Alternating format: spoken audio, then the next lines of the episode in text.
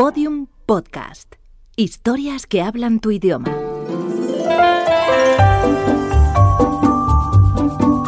Historias de medianoche. Chicho Ibáñez Serrador.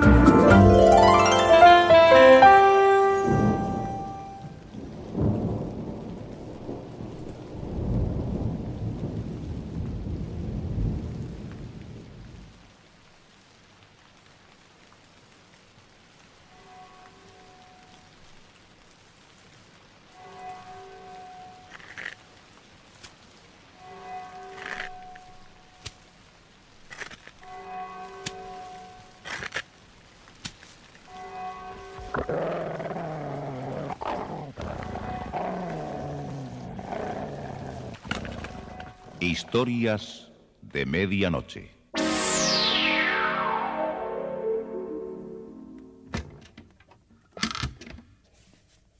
Buenas noches.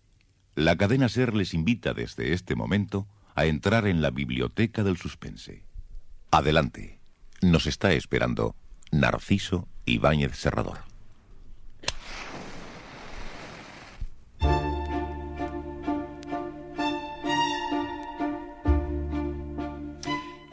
Itinerario de cuatro noches tenemos un bagaje de tres personajes clave.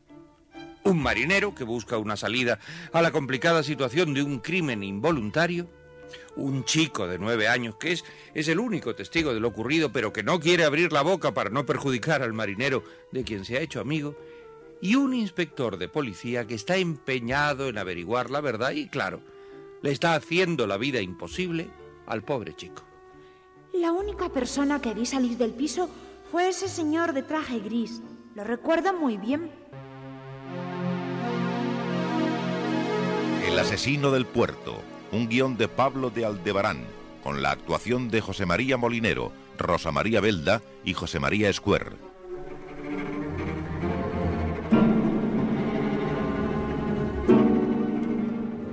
Alrededor de las 11, Johnny Wilbur fue llevado hasta su casa. Eh, Pero aquella misma noche ocurría algo muy importante. El dueño de una pensión del puerto llegó a la jefatura llevando un oscuro maletín. Lo dejó olvidado la joven camarera del restaurante de Espresati, cuando se fue hace más de un año. ¿Y por qué lo ha tenido en su poder tanto tiempo? Ella nunca vino a buscarlo. No era yo quien tenía que preocuparme por el maletín. Pero ahora he leído en los periódicos algo referente a esa camarera, cuya amiga, Katia Borsky, han asesinado y he creído oportuno entregarlo. El maletín contenía ropa usada de hombre, unos pantalones, una camisa con un ancla bordada, una chaqueta azul y, y dentro de una bolsa de papel una miniatura en madera de un velero. Sin duda que el dueño de este maletín tenía relación con el mar. La indumentaria y esta miniatura lo indican. Eh, Creo poder decirle algo. Parece que la camarera Vania tenía un amigo que había sido marinero. Registraron la chaqueta y en uno de los bolsillos apareció una fotografía de Vania eh, con Katia Borsky sentados en el banco de una plaza. Al lado de ellas, de pie, se veía un hombre joven de, de descuidada indumentaria. Tiene algo escrito en el reverso. Vania, gracias que pude conocerte. Joe Johnson. ¿Joe Johnson? Joe Johnson. Ahora lo recuerdo. Era un vagabundo que se había hecho amigo de esa chica. En el barrio lo conocían bastante y no gozaba de buena fama. ¿Y qué tenía que ver con el mar ese, por diosero? Había sido marinero y parece que después de algún tiempo de arrastrar miserias, aquí en Cardiff, se decidió a embarcar otra vez.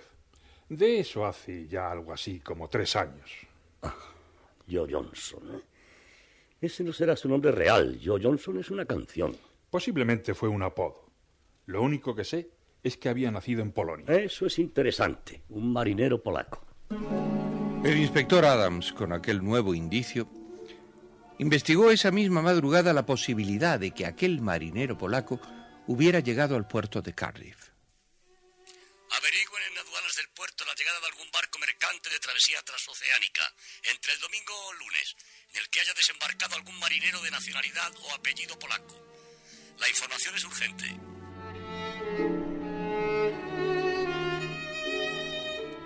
A la una y media de la madrugada se recibía en inspectoría judicial la información solicitada. La aduana portuaria tiene registrada el lunes por la mañana la llegada de dos barcos procedentes de América, el Hanover y el Carpathian. De la tripulación desembarcada del Hanover solo hay un marinero con apellido polaco, Mark Bronienski, 48 años, cocinero. Del Carpathian hay dos tripulantes de nacionalidad polaca. Uno de ellos se llama Hoplake, de 43 años, y el otro, Erling Kuczynski, de 27 años. Me interesa este último, Erling Kuczynski, el más joven. Terminó su contrato con el Carpathian. Quedó libre y no sabe en su dirección.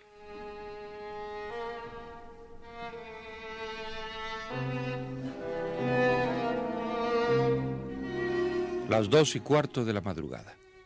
El inspector Adams acude a la casa de Johnny Wilbur. La señora Holland lo recibe sorprendida.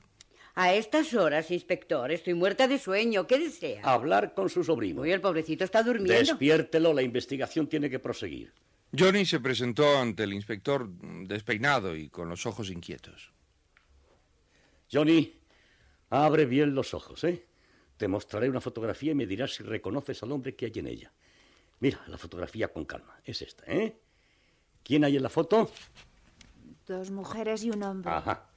Ah, ahí está la mujer del tercer piso, a la que mataron. Eh, ¿Y a su lado? ¿Conoces al hombre que está de pie junto a ella?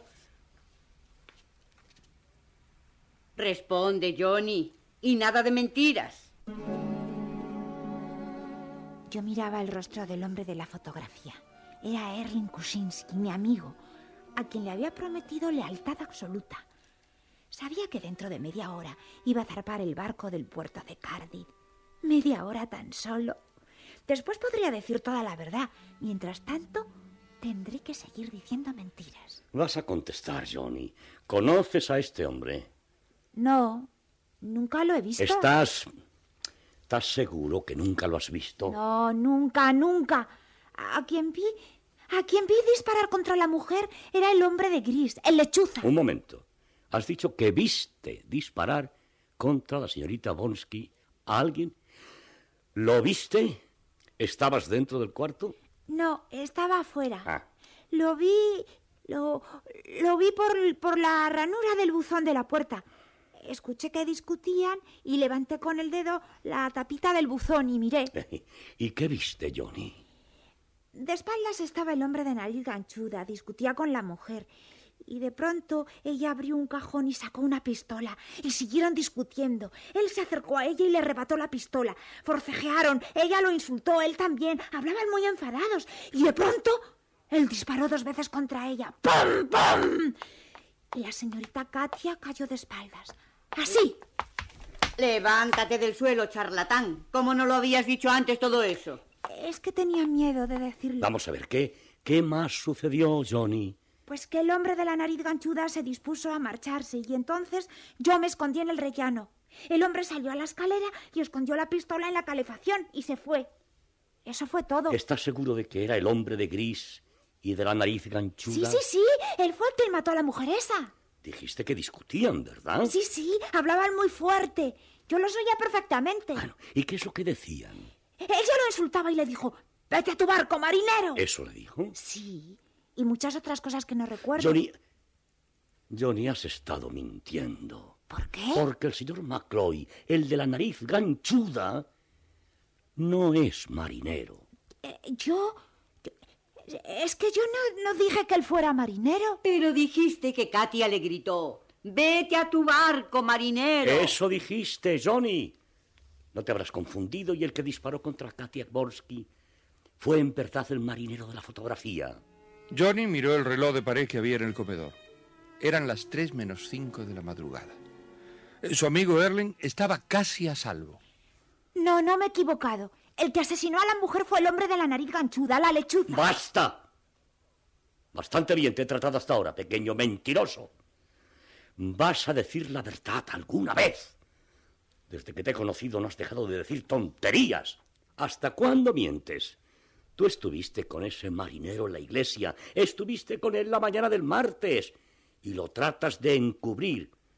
Porque miras el reloj a cada momento. ¿Es que la hora tiene importancia? Tenía importancia. Ahora ya no la tiene. Son las tres y un minuto. Ya salió el barco. En la habitación reinó el silencio. La señora Holland miraba asombrada a su sobrino. Él había bajado la cabeza. El inspector encendió un cigarrillo.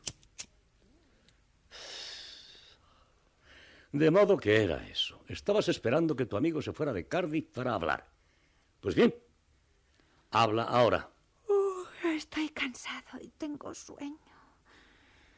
Déjenme dormir tranquilo y mañana les diré lo que quieran. Vas a decirlo ahora. Por favor, Johnny, di la verdad de una vez. Y si es que la cabeza me da vueltas, tía. No me preguntéis más ahora, por favor. Siéntate ahí. Y usted, señora Holland, dele algo, un vaso de leche. Tienes que decírmelo, Johnny.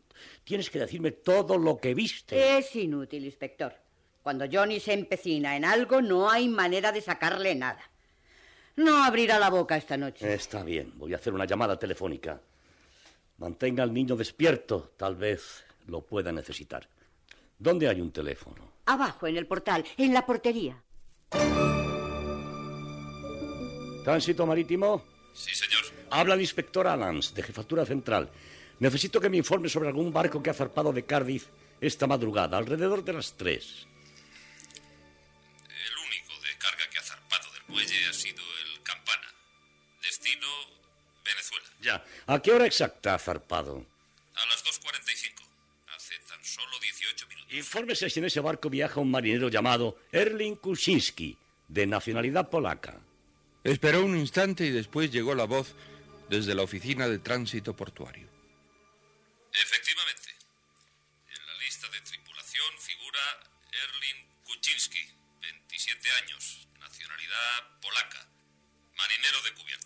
¿Ese barco se dirigió fuera del canal de Bristol o sigue navegando cerca de la costa? Costea hasta Swansea. Después abrirá a más de 5 millas buscando el mar abierto. Vista al chico enseguida. Abríguelo bien.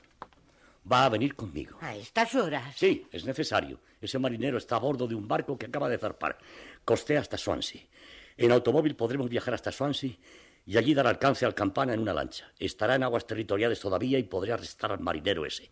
Necesito el testimonio de su sobrino.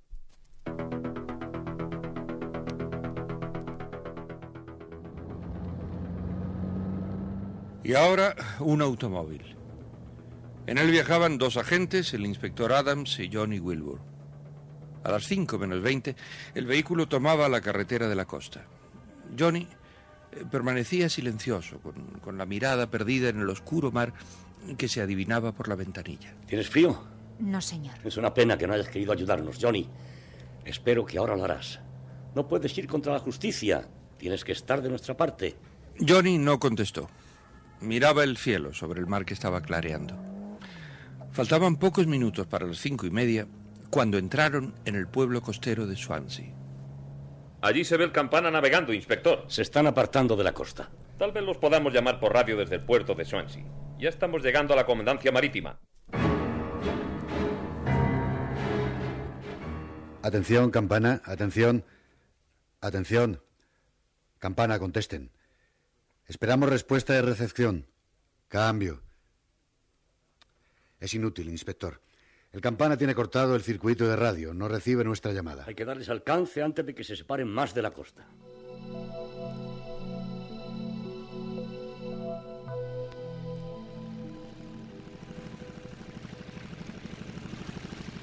El cielo estaba ya clareando cuando en la lancha de la comandancia comenzamos a cruzar el mar en dirección al campana, que seguía alejándose de la costa.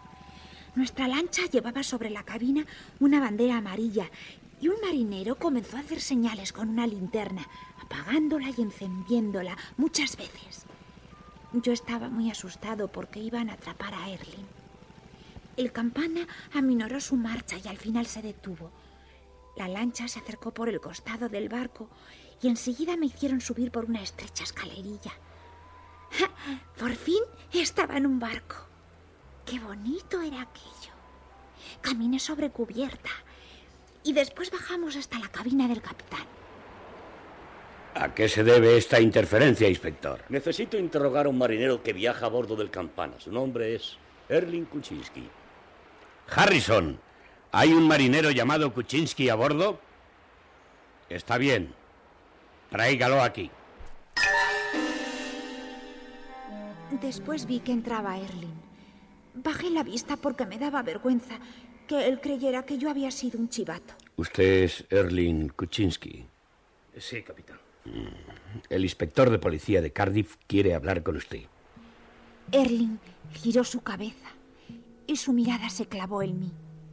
Fue una mirada de reproche, dura, rencorosa. A mí me dieron ganas de llorar, pero no podía decirle nada. Señor Kuczynski, usted era amigo de la señorita Vania Billy, que vivía en el edificio Los Pescadores. Vivía con ella una amiga llamada Katia Borsky, que fue asesinada antes de ayer al mediodía, coincidiendo con su llegada a Cardiff, en el barco Carpathian. ¿Visitó usted a la señorita Katia Borsky? Eh, No, no tenía ninguna relación con ella. Eh, Solo hacía mucho tiempo conocí a, a Vania Willy. Y entonces vi con angustia que el policía me miraba a mí. Johnny, ha llegado el momento en que debes decir la verdad. Si no la dices, te colocarás al margen de la ley. Mira a este hombre y dime si lo viste la tarde del lunes. ¿Era este el hombre que discutía con la mujer que asesinaron? El gesto del marinero ausente, ignorando la presencia del niño. La mirada del chico suplicante, desesperada. Contesta, Johnny.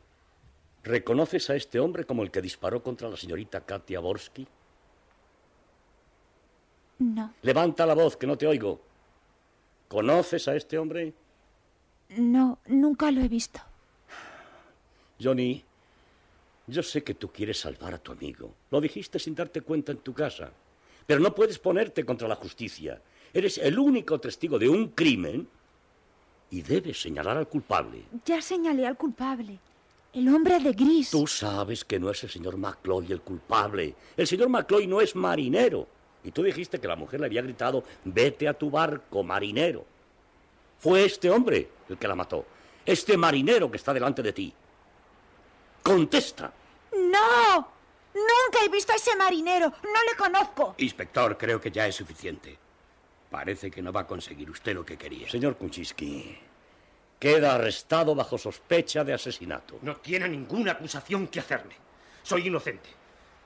Este niño no me ha reconocido. Yo no estuve en el edificio de los pescadores. Todo eso lo aclarará la Fiscalía de Cardiff. No puede detenerme. Estoy en un barco de nacionalidad americana. Pero dentro de las 200 millas jurisdiccionales. Está bajo la justicia de Gran Bretaña, señor Kuczynski. Permítame decirle una cosa, inspector. Aquí está el mapa de la zona. El Campana se apartó de la costa galesa más de 200 millas. Y ya no son aguas británicas, son aguas internacionales. No puede llevarse a este hombre arrestado. Fue llamado el práctico de la lancha de comandancia y este, después de estudiar la posición del barco y los mapas, dictaminó. Estamos a más de 200 millas de la costa. Ha ganado la partida, Kuczynski. Se queda a bordo. Puede retirarse. Gracias, capitán.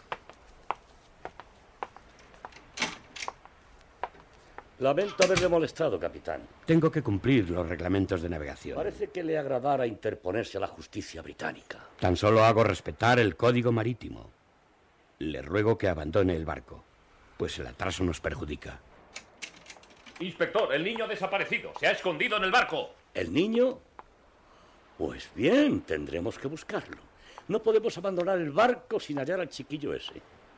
Tenemos que proseguir nuestra ruta. Ya hemos perdido bastante tiempo. Lo lamento, capitán. Pero no puede llevarse a un niño de polizón. Lo buscaremos y una vez hallado, abandonaremos el barco.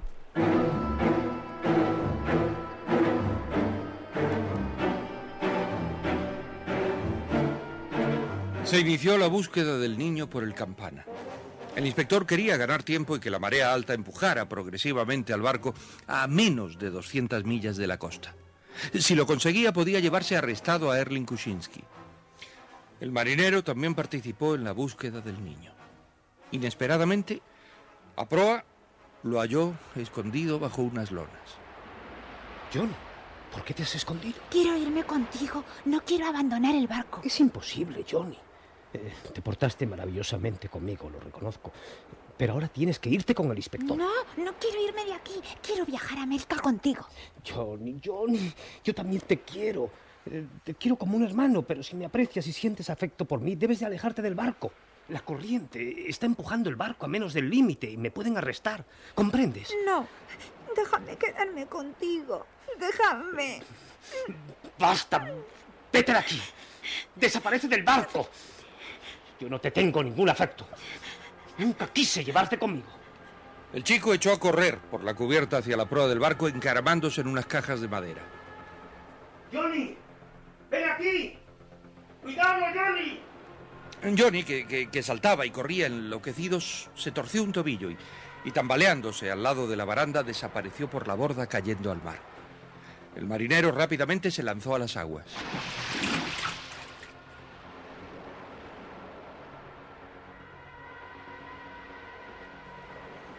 El inspector Adams y los detectives bajaron por la escalerilla y ordenaron que la lancha de la comandancia se pusiera en marcha.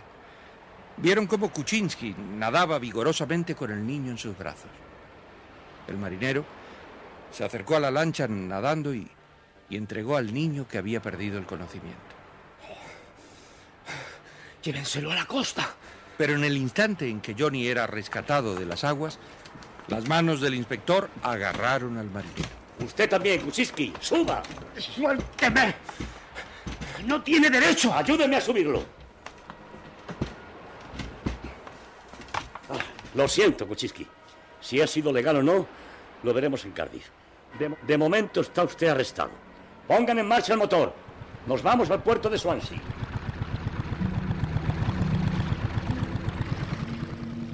Sí. Erling Kuczynski había sido detenido y era llevado hacia la costa. Mostraba el rostro de un hombre resignado.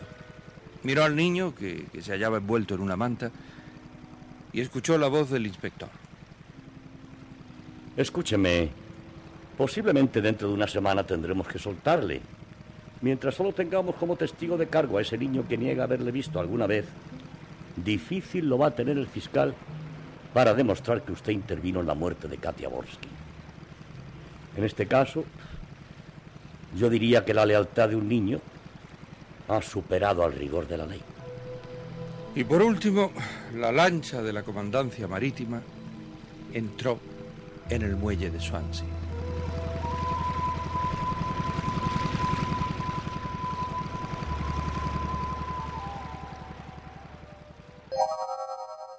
El asesino del puerto, un guion de Pablo de Aldebarán, con la actuación de José María Molinero, Rosa María Belda y José María Escuer.